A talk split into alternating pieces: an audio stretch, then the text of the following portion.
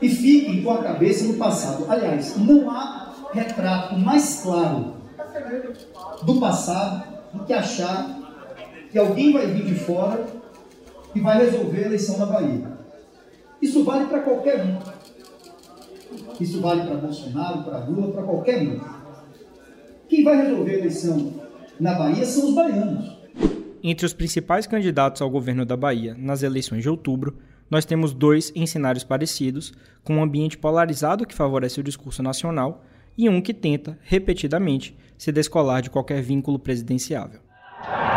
Quando eu fui avisado pelo companheiro Vitor, companheiro Wagner, que eu deveria vir na Bahia para fazer uma apresentação do companheiro Jerônimo, eu pensei que o Jerônimo era aquele herói da televisão, não sei se você lembra de uma novela, Jerônimo, herói do sertão. Quando eu cheguei aqui, eu descobri que era um secretário de educação. Mas, na verdade, era um herói do sertão. Porque o cara que nasceu numa cidade chamada Aiquara e agora é candidato a governador da Bahia, ele é um verdadeiro herói do sertão. Porque conseguiu ultrapassar todas as barreiras colocadas na sua. No caso do atual grupo governista, a estratégia traçada já estava clara, mesmo com a indefinição de quem seria o candidato. Com o martelo batido por Jerônimo Rodrigues, a ideia é a mesma de antes: nacionalizar a campanha, surfando na boa avaliação do ex-presidente Lula no Estado e até abocanhando um legado de votos deixado pelo atual governador Rui Costa. É, diante desse cenário de polarização, que também é muito incentivada por conta dos dois turnos, essa regra institucional de definir as eleições presidenciais de dois turnos né, leva, né, incentiva, estimula a polarização, a gente passa a observar que no caso da Bahia, a gente tem é, o, a, a, manutenção da liderança de Lula né, nas últimas eleições. Então, quando a gente pega, por exemplo, os dados é, de 98, né, de 1998 até 2018, e analisa os dados eleitorais, a gente percebe que o PT tem uma votação muito expressiva na Bahia. E agora a gente passa a ter, por conta do peso do governismo, a perspectiva de que Bolsonaro vai também é, talhando né, um apoio consistente no eleitorado. Situação parecida é vivida pelo atual deputado federal e ex-ministro João Roma, que vem colado à imagem do polo oposto ao petismo, a do presidente Jair Bolsonaro. O objetivo é viabilizar um palanque para a reeleição de Bolsonaro aqui no estado e, na busca pelo Palácio de Ondina, Roma quer abocanhar os votos dos que ainda caminham com o presidente na Bahia. Um pouco diferente de seus principais adversários está a CM Neto. O ex-prefeito de Salvador cravou durante o lançamento de sua pré-candidatura em dezembro de 2021 que quem vai resolver a eleição são os baianos. O terceiro turno desta semana vai abordar então a nacionalização da eleição da Bahia e suas implicações. Começa agora o terceiro turno. Um bate-papo sobre a política da Bahia e do Brasil.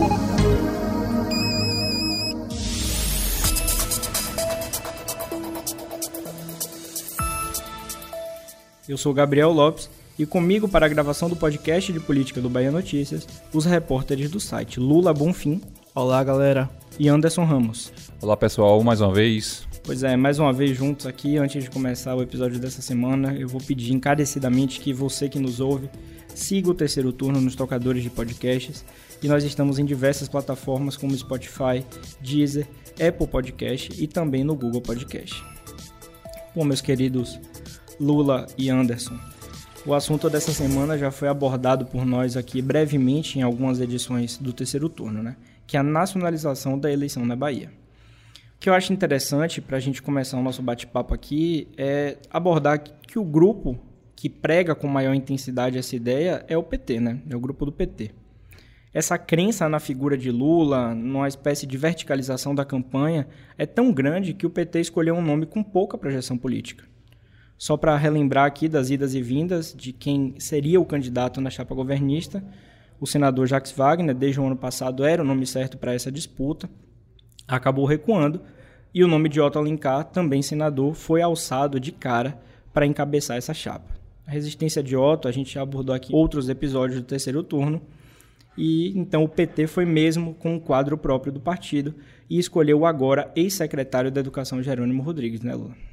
Pois é, Gabriel, e a prova dessa pouca projeção que você se referiu aí é que no evento oficial do lançamento da campanha, que tem Geraldo Júnior do MDB como vice e Otto Alencar do PSD como candidato à reeleição no Senado, o próprio Lula usou de uma boa dose de sinceridade e chamou o correligionário de desconhecido. Essa vinda de Lula a Salvador foi inclusive para dar a bênção que faltava para selar de vez a composição do PT e de seus aliados para a eleição. Mas apesar da sinceridade, parece que Lula gostou da mobilização da militância. O ex-presidente disse que saiu mais confiante da Bahia. Ele chegou a dizer que um cara que não é conhecido do povo ainda trouxe muita gente em uma quinta-feira, em referência ao público presente no Wet Wild. É, Lula, a gente pode observar também que um outro ponto que ajuda a entender essa terceirização da força, vamos dizer assim, são as pesquisas, né? É, quando os nomes de Jerônimo Rodrigues e de, e de Neto, por exemplo, são colocados em uma eleição sem apoios, o ex-prefeito de Salvador dispara nas intenções de voto, com percentual até mesmo para ganhar num, num primeiro turno. É, no entanto, quando o cenário cola o candidato petista a figura do ex-presidente Lula, a vantagem diminui, chegando a ficar com a diferença de 8 a 9 pontos percentuais, o que é algo significativo e o PT sabe muito bem disso. Pois é, Anderson, uma coisa que eu acho curiosa aqui nesse bate-papo nosso é que em meio a essa guerra de narrativas, né, disputa de narrativas, é que o grupo de Rui Costa, inclusive o próprio Rui Costa, vem fazendo vários comentários nesse sentido, dizendo que a CM Neto é aliado de Jair Bolsonaro. Ora, Neto todos os dias reforça que não quer apoiar um presidenciável em específico e João Roma é o candidato oficial do presidente. Então fica muito claro que a ideia é de fato polarizar o cenário, né? E tudo que não for apoio a Lula e a Jerônimo é classificado então como aliado a Bolsonaro, né? Isso aí está bem claro. Né? Uma ideia de terceira via, e por falta de um termo melhor vamos adotar né, esse nome de terceira via, é completamente rechaçada pelo PT. Eu lembro que Lula já deu diversas entrevistas desde o ano passado para cá e dizendo isso, né, que essa questão de terceira via não cabe. E a gente sabe por quê, né? Porque essa ideia de pulverizar os votos não beneficia o PT. Então, colocar seu principal adversário aqui na Bahia como alguém que é aliado a Bolsonaro é um discurso ali eficiente. Né? Eles vão sempre lembrar do segundo turno das eleições de 2018, quando o petismo e o bolsonarismo estiveram frente a frente e Neto escolheu Bolsonaro para ter seu apoio. Né? Vocês lembram disso? Foi interessante você citar isso de terceira via, Gabriel, porque quem também aposta nessa verticalização é João Roma. E ele rechaça completamente vestir essa roupa de terceira força no Estado. É mais uma demonstração de uma tentativa de se beneficiar com um cenário polarizado. Roma tem se apresentado, inclusive, como o único opositor ao governo petista no Estado, deixando Neto de lado nessa história, como quem diz: já que você não quer se vincular a ninguém, eu tenho o apoio do presidente Bolsonaro para quebrar a hegemonia do PT por aqui. Em uma entrevista recente à revista Veja, Roma disse que Neto representa por si só um projeto de poder. Abre aspas. Ele diz que Bolsonaro tem mais de 60% de rejeição e que por isso ele não pode se aproximar dele. Também diz que Lula não é o seu adversário, o que significa que o plano dele não é se opor ao PT. Ele está se matando, deixando o papel de liderança e fazendo o pior caminho da política. Fecha aspas. Pois é, são aspas fortes aí de um Roma que tenta minimizar a força de ACM Neto aqui no Estado, se colocando nessa, ve nessa veste de única força para de derrotar o PT aqui no, na Bahia, né? É, e Neto, é, ele por si só nas pesquisas, né, a gente é, já, já vê que a força dele é grande, mesmo eles sem, sem se atrelar a alguma, alguma candidatura a nível nacional, né? Então, enquanto na visão dele, né, essa estratégia é, é bem plausível, vamos dizer assim, de não se atrelar a ninguém com medo de perder voto ou com medo de, de fato, é, prejudicar o, o, decorrer de sua campanha, né? A verdade é que a Semineto não quer se colocar como adversário de Lula. Porque Lula é, é, é, o grande puxador de votos do Estado, né? A gente tem um histórico recente aqui no Estado que prova isso. Como Lula puxou as candidaturas primeiro de Wagner e depois de Rui, né? Lula é esse nome que atrai votos. E é por isso, é por isso, inclusive eu estive na terça-feira na, na Assembleia, falei com, com o Rosenberg e ele mais uma vez demonstrou muita confiança nas eleições em outubro, mais uma vez. Ele chegou a falar em pesquisas internas, falar que, que, é, é, que os números é, animam bastante a base aliada e, e, chegou a falar que a Semineto está bastante preocupado. Né? É, eu conversei nessa mesma linha, Lula, eu conversei recentemente com algumas figuras do PSB aqui do estado e veja você, a confiança deles está tão grande que com base nessas pesquisas internas, nesse, nesse cenário que está sendo desenhado aí depois da chegada de Geraldo Júnior, nessa saída do MDB da base de Neto, tem gente que está cravando que Neto não vai nem para o segundo turno. Então, eles estão acreditando na eleição de Jerônimo e de Geraldo Júnior em primeiro turno, né? Eles acham que realmente quando o Lula entrar de corpo e alma na campanha, né, Lula veio a Salvador, deu sua bênção, mas quando o Lula entrar de corpo e alma na campanha, ele vai dar um, um, um espaço importante para a Bahia, porque é importante para ele, e então o Jerônimo vai decolar de vez nas pesquisas e vai ter uma força. Então, tem figuras aí da base aliada apostando numa vitória em primeiro turno de Jerônimo. E eh, eu ainda tenho um pé atrás em cravar qualquer coisa para qualquer um dos lados que seja. ACM Neto ou Jerônimo. Eu acho que a força de Neto no estado hoje não pode ser desprezada de forma alguma, independente de ter um candidato à presidência ou não para chamar de seu. Mas eu acho que não pode desprezar. Neto, quando vem sozinho na pesquisa, tem margem para ganhar em primeiro turno. Claro que a pesquisa é só um balizador, mas faz a gente ter uma ideia de um pouco da força dele, né?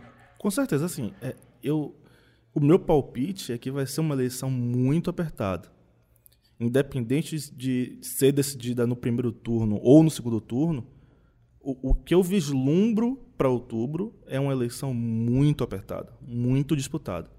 Então, é, é, é, assim, sobre ganhar no primeiro turno, né? Isso é um fator interessante. A gente não tem aqui no estado um histórico de segundo turno, né?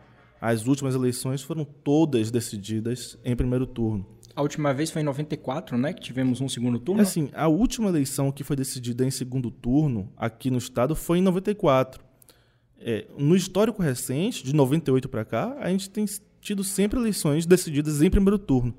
O que pode mudar nesse ano é o fator João Roma, é o fator bolson bolsonarismo que pode concentrar um, uma quantidade de votos é, em, em um terceiro candidato e uma terceira força, né, porque a gente tem duas forças muito tradicionais, o petismo e o carlismo no Estado. E agora, com, com essa terceira força, se ele, se ele conseguir roubar uma quantidade de votos grande do carlismo, através dessa força nova no cenário nacional, que é o bolsonarismo, aí ele pode forçar um segundo turno. Né? Mas eu, eu acho que, inclusive, tende né, a, se, a Semineto ter parte dos votos bolsonaristas no Estado. Acho que tem essa tendência hoje. Então, é, ainda assim, acho que tem uma grande chance dessa eleição ser, ser decidida ainda no primeiro turno. E é o que a gente fala, né? Em caso de um eventual segundo turno, Neto pode converter boa parte desses votos que foram para Roma em primeiro turno. Né? Uhum. É, converter para o lado do PT, que não vai acontecer, né? Os, quem vota em Bolsonaro, quem vota em João Roma, é realmente aquela figura mais ligada ao bolsonarismo mesmo, mais radical, né, com essa questão do antipetismo. Uhum. Então, é capaz de Neto converter boa parte desse, desse percentual que se calcula aí, por enquanto, entre 8 a 10 a 12%, que João Roma deve ou pode ter nessa eleição. Né? Por outro lado, ter segundo turno pode reforçar algo que a Semineto está fugindo de toda forma, que é a nacionalização, né? Porque se for para o segundo turno, vai ficar muito claro a questão, ó, petismo, Lula versus o adversário. E aí ele vai ser imediatamente ligado a Bolsonaro. A estratégia do PT vai se basear nisso, né? na nacionalização, né? tanto para é, atrair votos para Jerônimo, quanto para colar a imagem de Bolsonaro e Neto, para fazer naturalmente com que ele perca votos aqui. Né? Que, assim como a Bahia é um dos estados é, onde o PT mais tem força, é também um dos estados onde a rejeição a Bolsonaro é, Altíssima. é, talvez seja a maior, uma das maiores do Brasil. Então, Salvador é a capital, né? Salvador é a capital mais anti-bolsonarista, É. segundo as pesquisas aí mais recentes, né? Sim. Então, realmente, para ACM Neto, é realmente tudo que ele não quer é se vincular a Bolsonaro, principalmente aqui na Bahia, porque a avaliação do presidente por aqui não anda boa. E já que a gente está falando aqui em ACM Neto, é, o ex-prefeito de Salvador tem uma missão, né, que é derrotar o PT, que atualmente tem a máquina na mão, já que são aí é, quase 16 anos à frente do Estado, e tudo isso sem o apoio de cima, né, de um vetor nacional. É, estou curioso aqui para ver o Santinho de ACM Neto em outubro, né, como é que vai ser. Então, é, a gente não pode deixar de, de falar de duas situações que deixaram ele incomodado, né? A primeira se deu lá no fim de março, quando uma pesquisa foi divulgada por uma rádio aqui de Salvador. Em um dos cenários, a pesquisa atrelava o nome dele ao de Ciro Gomes, do PDT. Nessa estimulada, Neto aparecia em primeiro lugar com 41%, seguido de Jerônimo, que foi vinculado a Lula e a Rui Costa, que ficou apenas 8 pontos percentuais atrás, com 33%. Na terceira posição vem Roma, com apoio do Bolsonaro, que somou 14%. Pois é, então já é um cenário aí que João Roma tem uma votação que já incomoda. né? A gente sabe que não, não desponta ali como uma força possível, né? tudo pode mudar, é claro, mas já incomoda principalmente a CM Neto. né? Tira possíveis votos né, do ex-prefeito. E vocês lembram bem qual foi o resultado depois da divulgação dessa pesquisa, né? O União Brasil, que é o partido de ACM Neto, entrou na justiça e um dia depois, o Tribunal Regional Eleitoral da Bahia, né, o TRE, determinou que esse trecho da pesquisa fosse suspenso. Esse trecho específico sobre a vinculação de Neto a Ciro Gomes. Na representação, União Brasil alegou uma irregularidade e disse que a pesquisa tinha o objetivo de induzir o eleitor com a tentativa de vinculação de Neto a Ciro. né? Quando, abre aspas, ao bem da verdade, nunca houve declaração formal de apoio do primeiro e deste grêmio político ao segundo. Fecha aspas, né? Foi algo que defendeu aí a União Brasil nessa representação. E eu lembro também que essa movimentação até criou um mal-estar rapidamente, né? porque Neto tem o PDT em seu arco de alianças aqui no estado. Não é segredo que ele mantém uma boa relação com figuras como Carlos Lupe, o presidente do partido, e o próprio Ciro Gomes. E aí, quando uma pesquisa é divulgada, ele faz de tudo para não se colar a esse candidato? Então, claro, a gente já está analisando aqui as intenções de ACM Neto, mas acaba criando um ruído ali na comunicação, numa relação que era muito boa, né? Fica claro que Neto, né, é, quando a gente analisa essa margem que ele tem quando está sozinho, cai drasticamente quando ele é vinculado ao, ao nome de Ciro Gomes, né? E também impulsionado o Jerônimo Rodrigues pela força de Lula, né? Então, como eles costumam dizer, qualquer candidato vinculado a Lula já parte com 30%. Né? Neto ter o, o seu nome atrelado a Ciro, talvez não, não traga uma. Ele talvez não perca votos, né? Mas também ele não ganha. Né? Porque Ciro aqui no estado, de fato, não, não, não é a candidatura tão, tão competitiva assim, né? Pois é, Anderson, mas só para a gente deixar registrado aqui, como manda o figurino, é, esse levantamento a que nós estamos nos referindo aqui no terceiro turno foi realizado pelo Instituto Opnos, encomendado pela Rádio Salvador FM, ouviu 1.500 pessoas por telefone entre os dias 16 e 18 de março. A margem de erro foi de a margem de erro é de 2,5 pontos percentuais para mais ou para menos, e a pesquisa está registrada no Tribunal Superior Eleitoral sob o número BA 097-2022. Só para deixar tudo dentro dos conformes aqui e a gente volta daqui a pouquinho com o terceiro turno. Já pensou em encontrar todas as informações que você precisa com credibilidade e ao alcance de um clique? Acesse www.bahianoticias.com.br. Tudo de mais importante que acontece em Salvador, na Bahia, no Brasil e no mundo, você encontra aqui. Vamos continuar aqui, né? Um outro caso que ganhou a mídia no finalzinho de março foi o do ex-juiz Sérgio Moro. Moro, até então, estava filiado ao Podemos, partido que desembarcou no final do ano passado para bancar a sua candidatura à presidência da República. No dia 31, um flerte que já vinha acontecendo acabou sendo concretizado. Moro se filiou à União Brasil. E em um primeiro momento, o que foi divulgado é que ele desistiria dessa candidatura. Mas no dia seguinte, O ex-ministro da Justiça disse que não tinha desistido de nada e descartou uma candidatura a deputado federal por São Paulo, como havia sido divulgado anteriormente. A movimentação, é claro, desagradou Neto. Ficou nítida a veemência com que Neto e a sua ala no União Brasil vetaram eventual candidatura de Moro pelo partido, com direito a declarações de que a filiação de Moro seria impugnada. E a justificativa usada, para não dizer desculpa, foi: a Semineto e os outros oito dirigentes do partido respeitam a trajetória de Moro e dizem que ele pode contribuir com o cenário político nacional, mas não na disputa pelo Palácio do Planalto. Abre aspas. Deixamos claro que o seu eventual ingresso no União Brasil não pode se dar na condição de pré-candidato à presidência da República. Fecha aspas. Assim disse a nota que também foi assinada por Efraim Filho, primeiro secretário do partido, José Agripino Maia, vice-presidente, Ronaldo Caiado, professora Dorinha, Mendonça Filho, Davi Alcolumbre e Bruno Reis, todos vice-presidentes do União Brasil. Não é veto. Eu não suporto veto, a palavra veto, tá certo? É, eu coloquei claramente que neste momento não caberia uma candidatura de Moro pela União Brasil a presidente da República, porque o partido ele vem sendo construído já há algum tempo. Né? Nós fizemos um grande esforço para assegurar a fusão e, consequentemente, a fundação do União Brasil. E Moro não faz parte dessa história, tá certo? Então, ele quer vir para o partido, não tem dificuldade nenhuma. Ele vai construir uma história dentro do partido, ele vai é, mostrar o que ele pode ajudar e, e contribuir para o partido crescer no futuro. E um dia, nós não, não descartamos avaliar a candidatura dele, mas não para a eleição de 2022. Pois é, então fica claro aí essa atitude enérgica, né, enfática de ACM Neto. Ele viu que ficou um pouco perigoso para os planos dele aqui na Bahia, caso Moro fosse o candidato do União Brasil, que é o seu partido. Então ele tratou logo de correr.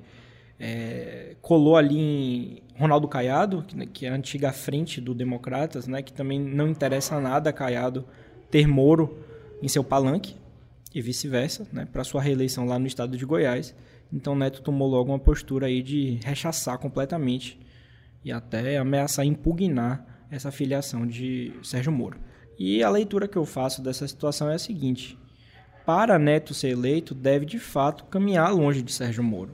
O primeiro ponto que eu vejo é o histórico de Moro em relação a Lula, que, como nós já falamos aqui, é o presidenciável de maior popularidade no estado da Bahia. Neto dificilmente tiraria alguma vantagem eleitoral se colocando ao lado de Moro, né? É o juiz que prendeu Lula e o impediu de disputar a eleição lá em 2018, vocês se lembram bem. Sem contar a rejeição de Moro no Nordeste, justamente por ter passado pelo governo Bolsonaro.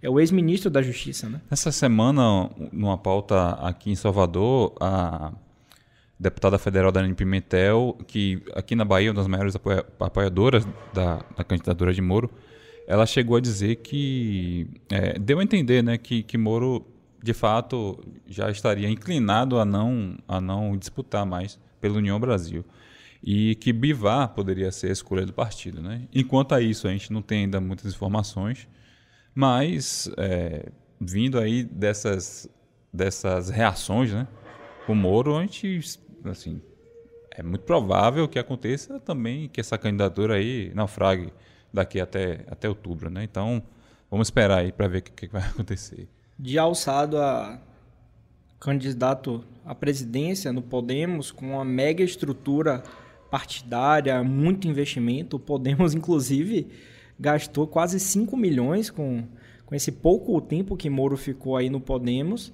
e queria cobrar, né, de, de forma simbólica, é claro, esse valor do União Brasil, né? Falaram que vão cobrar, pelo menos politicamente, Claro que juridicamente eles não podem fazer absolutamente nada, a União Brasil não tem culpa de nada. Mas então, de pré-candidato à presidência com uma mega estrutura a talvez aí pré-candidato a deputado federal pelo estado de São Paulo. Realmente entrou água, né? A forma que ele saiu do Podemos, né, não foi muito legal, né? É, tem muito ressentimento lá no Podemos, né? Álvaro Dias, que foi um dos caras que é, bancaram a ida dele, que eram um dos mais empolgados e tal, deu algumas declarações recentemente mostrando muito desapontamento em relação a Moro, né? Então isso aí é, talvez cause uma, mais uma mancha né, no currículo dele. Então não, não foi legal a forma que ele saiu do Podemos. A verdade é que Moro encontrou dificuldade para achar aliados ao seu projeto. Atualmente, Moro, é, o nome de Moro é rechaçado tanto pelo lado de Bolsonaro, né, depois que ele saiu, é, que ele rompeu, depois que ele deixou o Ministério da Justiça, da, toda aquela forma que a gente lembra, e é rechaçado também pelo lado de Lula, né? Como essa figura aí, por tudo que a gente já citou, né, da prisão de Lula, da, da questão dos direitos políticos em 2018, né?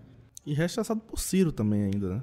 Pois é, mais um. Ciro é mais um que bate firme sempre que pode no ex-juiz Sérgio Moro, né? Então, é, é, tem pelo menos aí uns 75% dos votos que rejeitam é, é, o juiz Sérgio Moro ficou difícil de viabilizar, né? Independente de qual partido fosse, ainda que o Podemos quisesse levar adiante, não tinha encontrado ali muitos aliados para agregar, né, para somar seu projeto político. Nesse período que ele se, se, se comportou como pré-candidato à presidência, não houve assim uma empolgação, né, com a candidatura dele. Né? Ficava o discurso ficava muito naquela naquela área de anticorrupção, anticorrupção e tal, então não se via um, um, um leque mais amplo de, de possibilidades da, candidatura dele. A verdade é que o caminho que Sérgio Moro percorreu foi um caminho muito, como é que posso dizer, estranho, né? Ele, ele conduziu uma operação anticorrupção que, que gerou, gerou a prisão de várias figuras políticas, figuras do, do, meio, do meio empresarial, e aí, de repente, ele, ele aparece como ministro do, do talvez maior beneficiário político da operação que ele conduziu. Né? E aí, é, é, nesse governo, ele não se entende muito bem com, com o presidente, acusa esse presidente que, que tem uma. Como é que eu posso dizer? Um grupo de apoio muito consolidado, né?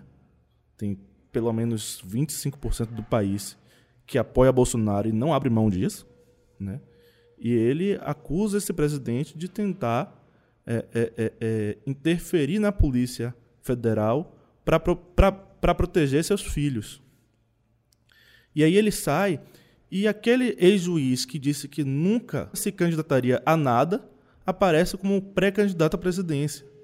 Isso por si só já o fragiliza como possível é, é, é, postulante a, a, a, cargo público, né? Porque ele prometeu sempre uma coisa e agora está querendo entregar outra. Sendo que ele é, é, também beneficiário, vamos dizer assim, do antipetismo. Né? Então, os votos que ele disputa, boa parte deles são votos de pessoas que eram Bolsonaro, estão desiludidas com, com o bolsonarismo de alguma forma, e mesmo antes do rompimento com o Bolsonaro, ele poderia de fato ser um, um, um cara que poderia aproveitar esse spoiler de Bolsonaro, né? É, numa possível eleição no futuro, ou como até vice de Bolsonaro, não sei. Mas que ele poderia ser um sucessor até natural de Bolsonaro, mas ele rompeu e ele talvez tenha apostado nessa, nessa desilusão com Bolsonaro. Mas a gente vê que, apesar de Bolsonaro ainda estar tá com a rejeição muito grande nas últimas pesquisas, ele acabou. A gente vê uma evolução né, em todas as pesquisas, algumas mais, outras menos.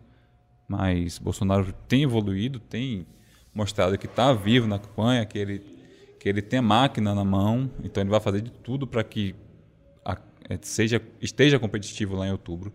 Né? E, e assim, no final do ano passado a gente falava já em na possibilidade de ter Lula eleito no primeiro turno, hoje a gente sabe que isso né, já está praticamente descartado. Né? As, muito provavelmente o, o, segundo turno vai ser Lula e Bolsonaro. Eu vejo que ele, ele prejudicaria muito.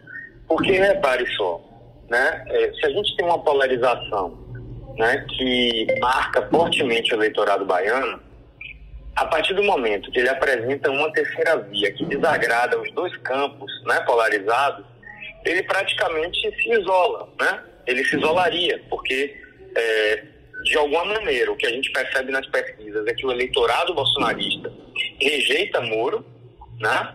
É, é, embora o caminho inverso seja verdadeiro, né?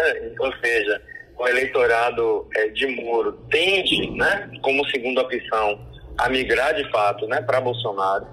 e, obviamente, ele não dialoga com o eleitorado lulista.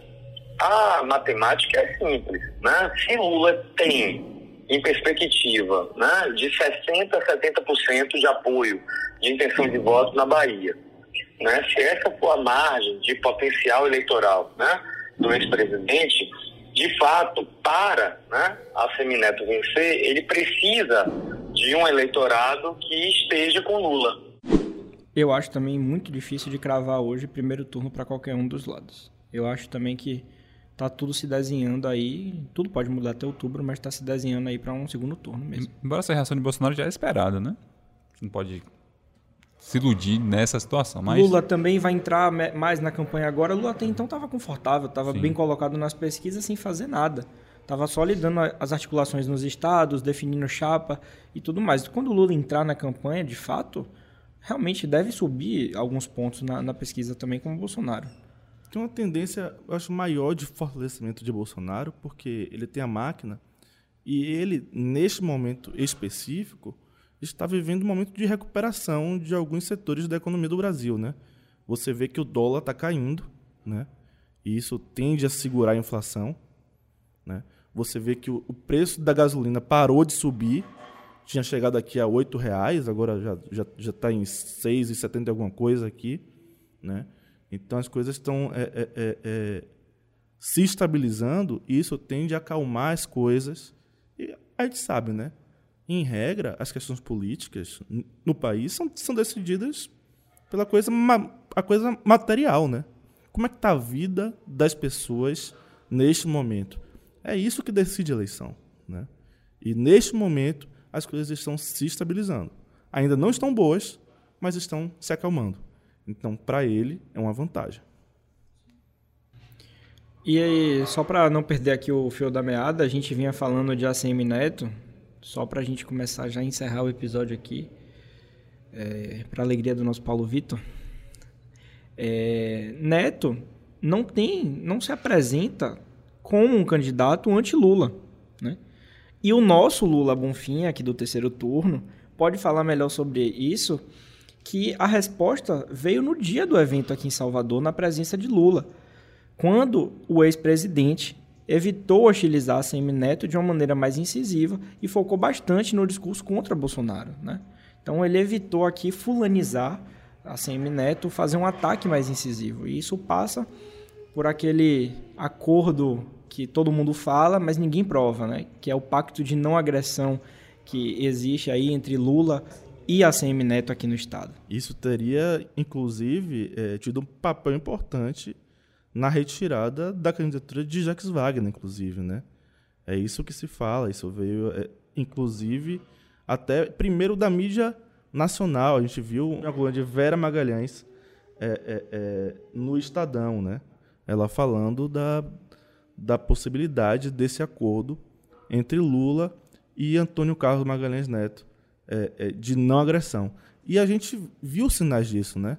Neto desde sempre evita se colocar como o anti-Lula e Lula nos últimos e Lula nos últimos discursos evitou bater em Assemineto, né?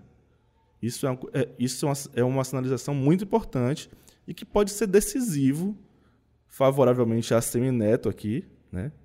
Isso é, é bem importante. Isso não, isso não interessa ao governo do Estado, o governo do estado deseja um Lula combativo a Semineto, para que isso se transforme em rejeição a Semineto, né? A gente brinca sempre aqui na redação de um de um, uma, um, um programa eleitoral que o PT usava é, é, na campanha de, de prefeito de Pelegrino em 2012, né? Que é mostrando um vídeo em que a Semineto dizia que ia dar uma surra em Lula. E o PT colocava isso a cada programa eleitoral, sempre com alguém assistindo e comentando, né? E aí tem um que, é um senhor falando: Oi, oi, vai bater no presidente, rapaz. pode ser divertida a campanha eleitoral. Pode ser, pode ser. E, e eu acho que é, é por esse caminho, eu acho que não se assustem se o PT utilizar isso novamente, né? Porque interessa muito ao governo do Estado colocar Semineto contra Lula.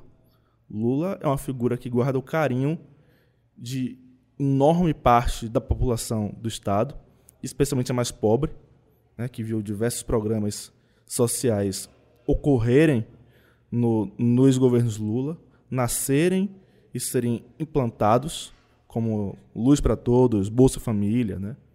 E, e isso marca a memória da população. E talvez ter um candidato que diz que vai dar uma surra em Lula seja algo forte para essa população. E tem um outro detalhe, nas últimas semanas, só para dar uma descontraída aqui também, mas ainda analisando, vocês lembram da foto né, que circulou de ACM Neto ao lado de Jerônimo Rodrigues, em um evento aqui na, da, de autoridades daqui da Bahia, não me lembro exatamente o que foi, acho que foi aniversário de algum político. De Eleusa Coronel, esposa, esposa de, de do senador Ângelo Coronel, exatamente. E aí os dois foram fotografados juntos, a CM Neto se permitiu ser fotografado ao lado de Jerônimo e ele faz um gesto de L em referência ao ex-presidente Luiz Inácio Lula da Silva. Né? Então, nada é por acaso. Ah, mas eles são adversários, né? Vão disputar, vão ser adversários nas urnas, mas não são inimigos. Tudo bem, né? Estão ali uma questão cordial, né? Educação, mas a Semineto se permitiu ser fotografado daquela forma. Quando questionado, ele né, agiu de forma, da forma que era esperada, né? Vamos dizer assim. Né? Não quis criar polêmica, que são pessoas civilizadas e tal. Mas isso pode, de fato, é, ser analisado por, de uma outra forma, né? Aquele gesto, ele não teve uma reação mais forte, então pode ser que, pô, é, é, pode atrelar minha imagem de Lula aí, sem problema. Quem adorou isso foi João Roma, né? João Roma já aproveitou para dizer aí, aí, ó, o único candidato de oposição ao PT na Bahia sou eu. Endossando. A CM Neto não é esse candidato. Então ele adorou essa foto, adorou a divulgação para poder bater a CM Neto e talvez roubar alguns votos mais radicais anti, antipetistas. Eu até conversava para a gravação desse episódio aqui com o cientista político, que já é, é sócio aqui do terceiro turno, Cláudio André, sobre isso e ele sinalizou também para essa coisa de que é importante para a CM Neto, né, para a CM Neto ser eleito, é, essa questão de não agressão a Lula é muito importante para ele. Né? Você não pode aqui no estado declarar contra assim radicalmente o cara que tem a melhor avaliação que vai disputar a presidência. Né? Então isso seria muito negativo para ele. Então passa também nisso. Então vejam aqui, estou sendo fotografado com Jerônimo Rodrigues, que vai ser meu adversário, que é apoiado por Lula. Né? Então e que está fazendo o L de Lula. E está fazendo o L, exatamente. A Assembleia estava dando risada na foto, super descontraído. Então, assim, nada é por acaso. Pois é, meus queridos. E agora Caminhando aqui para o final desse episódio, nos resta acompanhar se a força política de ACM Neto que nós citamos ao longo desse episódio será suficiente em sua caminhada solo, sem um presidente para chamar de seu, se a figura de Lula terá peso para alavancar a eleição de um desconhecido, ou se João Roma consegue ultrapassar os 15% junto ao bolsonarismo cada vez menor no estado da Bahia. E claro, se você quiser saber ainda mais sobre tudo o que acontece na política da Bahia, basta acessar o baianoticias.com.br, que toda uma equipe trabalha para informar a população baiana. A gente vai ficando por aqui. Eu deixo meu abraço a Paulo Vitor Nadal, Anderson Ramos, Lula Bonfim e agradeço a você que nos ouviu até aqui. Valeu, Gabriel. Valeu, Anderson. Valeu, Paulinho. Valeu, galera. Até a próxima semana. Valeu, galera, por acompanhar a gente e até a próxima semana.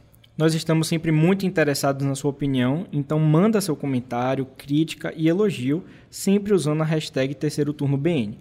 O programa é gravado da redação do Bahia Notícias e conta com a apresentação dos repórteres Gabriel Lopes, Lula Bonfim e Anderson Ramos. No início deste episódio, você ouviu as vozes do ex-prefeito de Salvador, ACM Neto, do ex-presidente Luiz Inácio Lula da Silva e do cientista político e professor Cláudio André.